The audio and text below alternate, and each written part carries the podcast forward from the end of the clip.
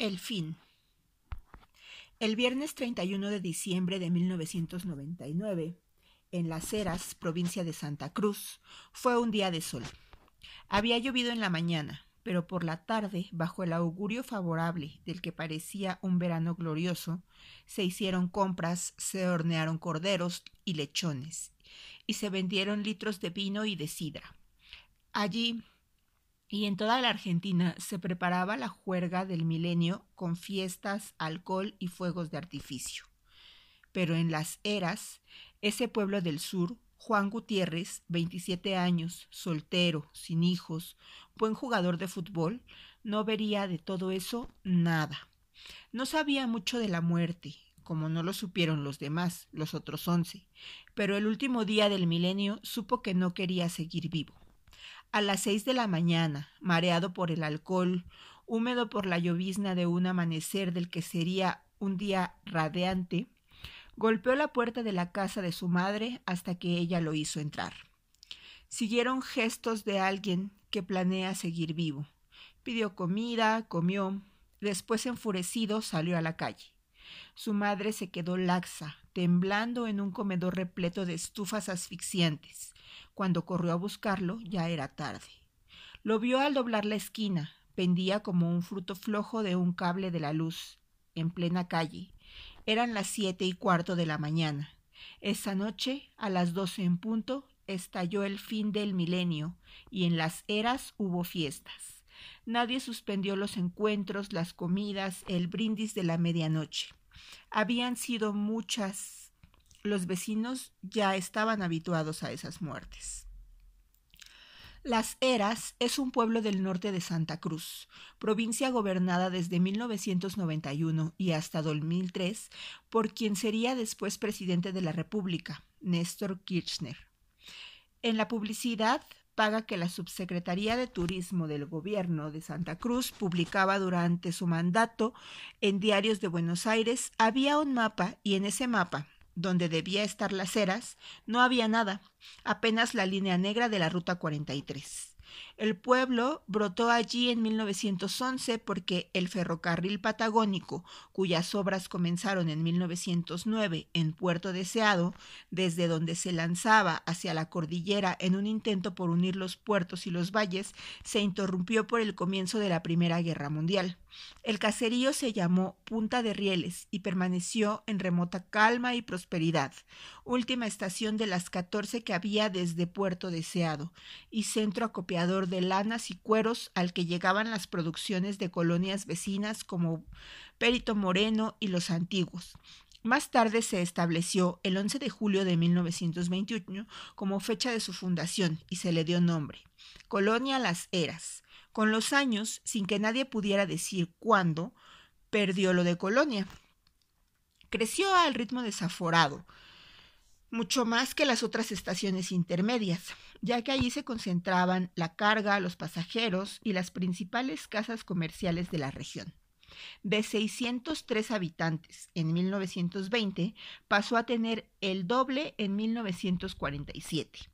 No era más que calles de tierra y unos pocos que vivían del comercio, pero la producción lanar era un portento y todos los años lo más granado de la zona se reunía en la exposición rural. Era un pueblo pequeño, sacudido solo por el precio, la suba, la baja, de lana, pero se vivía bien, se vivía próspero, se vivía en paz. Un optimismo fuera de cauce ganó las calles y los campos en los años 60, cuando además de generosa en ovejas, la región se manifestó rica en petróleo. Las Eras resultó estar a orillas de uno de los yacimientos más importantes de la Patagonia, Los Perales. Se hizo de la provincia de Santa Cruz la segunda cuenca más importante del país, y de ese pueblo ganadero un centro de operaciones y base administrativa de la empresa estatal YPF. Por eso, poco importó que el 15 de enero de 1978 el tren hiciera su último recorrido y las vías fueran desde entonces vías muertas. Todavía, sobre todo, quedaba el petróleo. En esos años, YPF era un pionero del que solo podía esperarse lo mejor una patria paralela que encendía los sitios por los que pasaba creando escuelas, rutas, hospitales.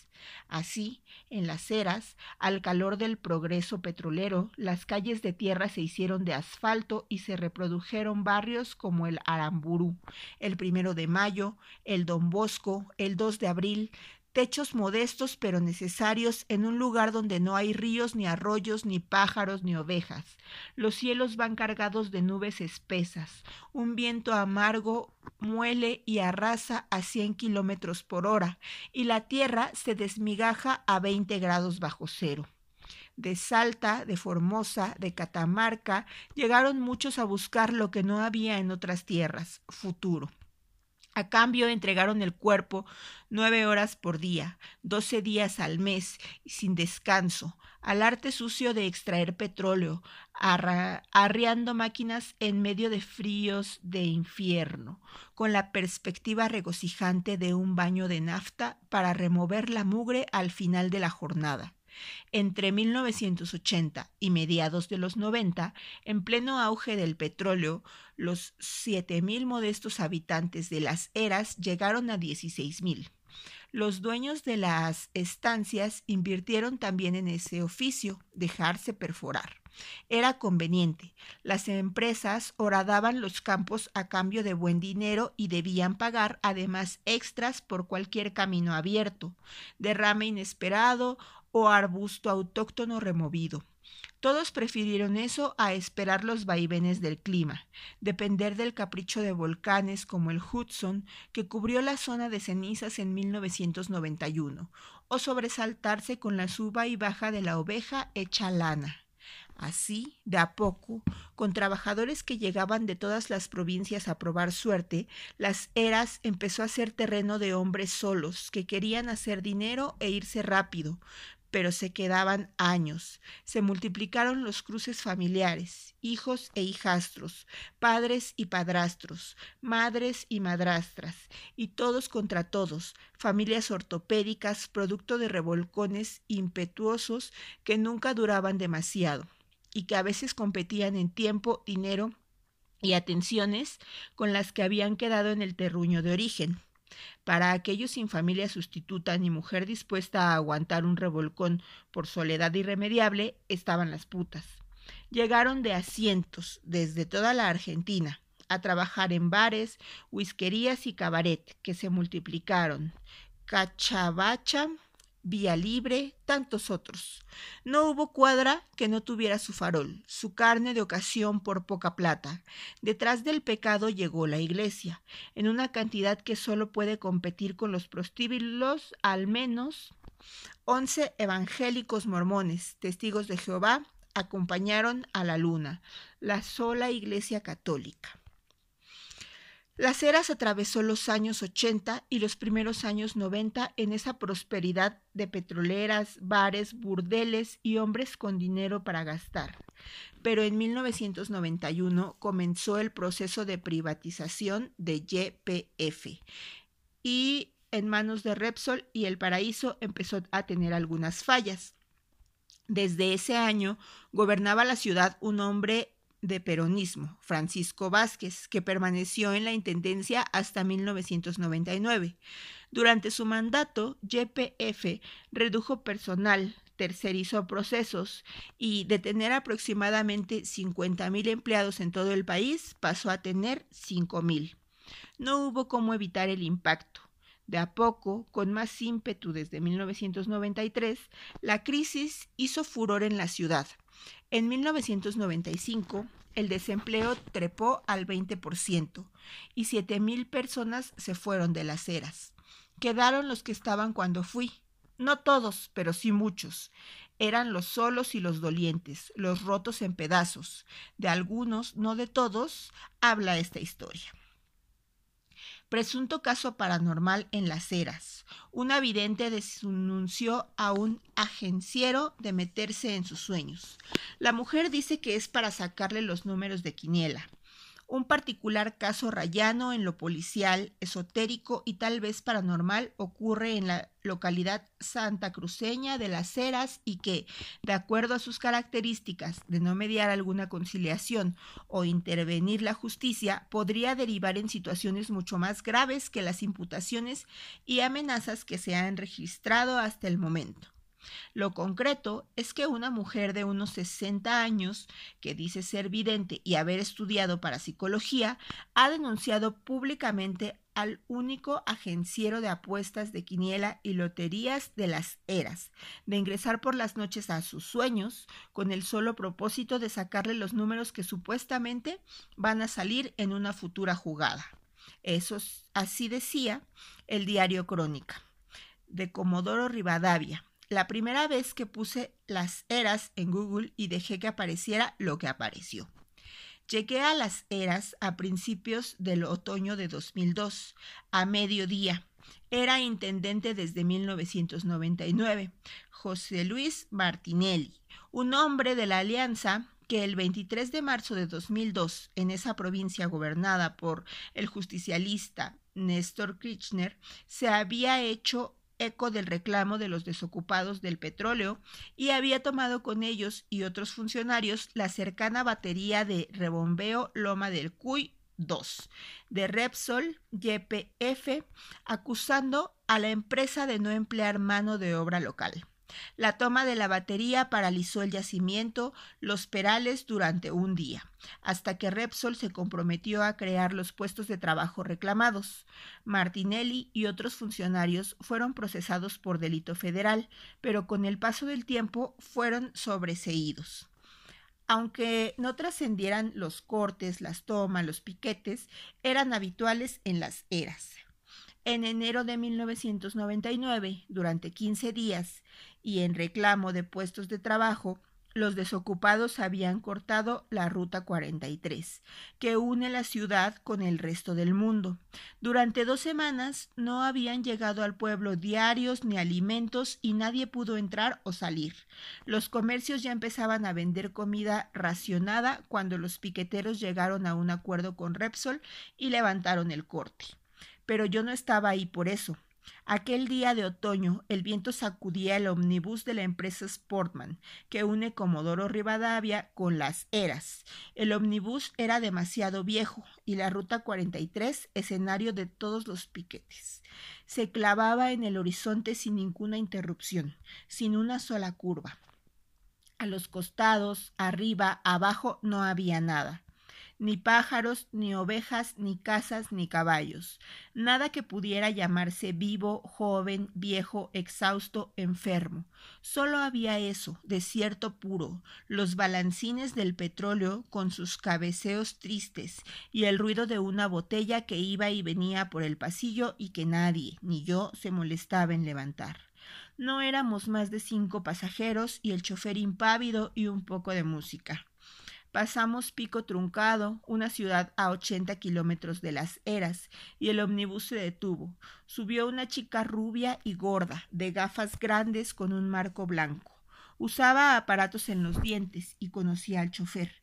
Se saludaron con confianza. Entre risas, se sentó en el primer asiento y dijo que se rumoreaba que los piqueteros iban a cortar en un minuto más la ruta entre Pico Truncado y Caleta Olivia no habría modo de regresar a Comodoro Rivadavia.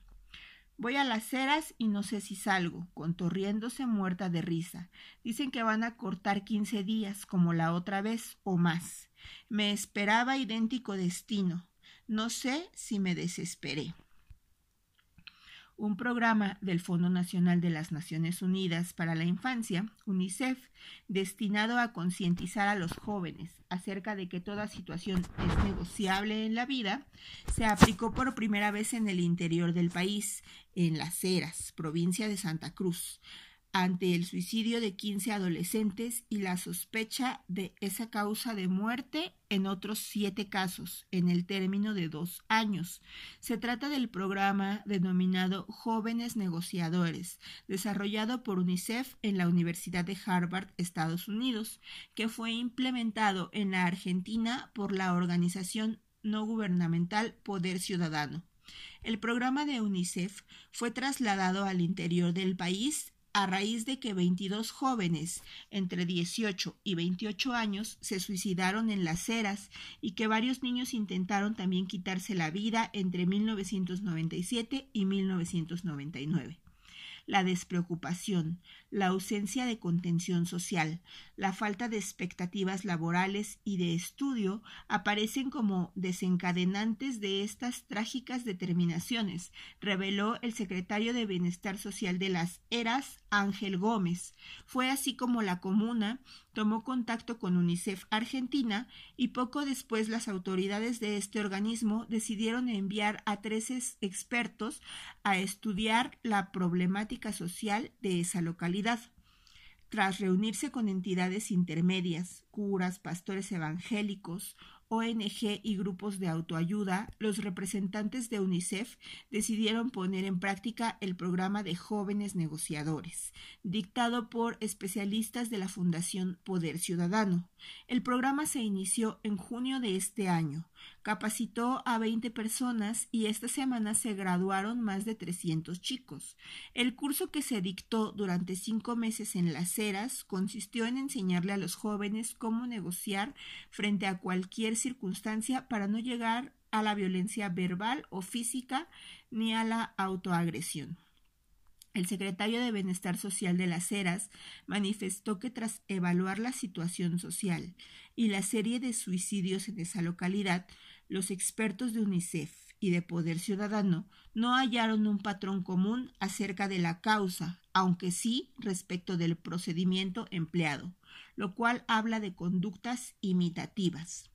Cuando llegué a las eras llevaba ese comunicado del año 2001, algunos números de teléfono, un pasaje de avión de regreso a Buenos Aires, que dudaba poder usar, y un puñado de nombres de los que no sabía, todavía no sé nada. No recuerdo qué fue lo primero que vi. Quizás la YPF de la entrada, o la avenida Perito Moreno, con Boulevard al medio, o el cementerio, o el enorme galpón de chapas que decía Transporte Las Eras. Sé que no vi un entonces ni nunca la pintada que alguien me había dicho que existía. Las Eras, pueblo fantasma. Fíjate, apenas llegas, lo primero que ves es eso. No hacía falta. El pueblo era una obviedad. No había gente, ni jardines, ni ventanas abiertas, ni carteles con nombres en las calles. Los árboles parecían sobrevivientes de alguna cosa mala. Después supe que no había cine, ni internet, ni kioscos de revistas, y que cada tanto el viento cortaba los teléfonos auspiciados por una cooperativa municipal, porque hasta allí no llegan el largo brazo de la telefónica ni las pretensiones francesas de Telecom. El día era de sol y eso ayudaba. Pero cuando bajé del omnibus, el viento me empujó, trastabillé y sentí un chirrido de arena entre los dientes. Alcé mi mochila y caminé hasta el hotel. La recepción estaba quieta, como de siesta, pero era mediodía. Dejé la mochila en el piso y esperé. Había gente en el bar, un sitio agradable, de mesas de madera y ventanas con cortinas transparentes que dejaban pasar la luz, uno de los pocos, sabría después, donde no hay música atronando ni chicas ofreciéndose a cincuenta pesos, y el comentario ya estaba en todas partes, como un tsunami. El piquete se había abatido sobre la ruta, no se podía llegar a Comodoro. Un chico con cruces tatuadas en los nudillos apareció detrás del mostrador. Me dio la bienvenida, las llaves, el control remoto del televisor y me preguntó si ya sabía. ¿Qué cosa? Que en este pueblo pasan cosas raras. Es todo por culpa de los indios enterrados que andan por ahí. Hay muchos indios enterrados acá. Subí a mi cuarto, cerré la puerta, encendí el televisor y no había nada, solo estática, una nube gris. El viento arrancaba las ventanas de su sitio, los dientes y las muelas. ¿Qué fui a buscar ahí? No sé qué vi. ¿Qué estaba buscando?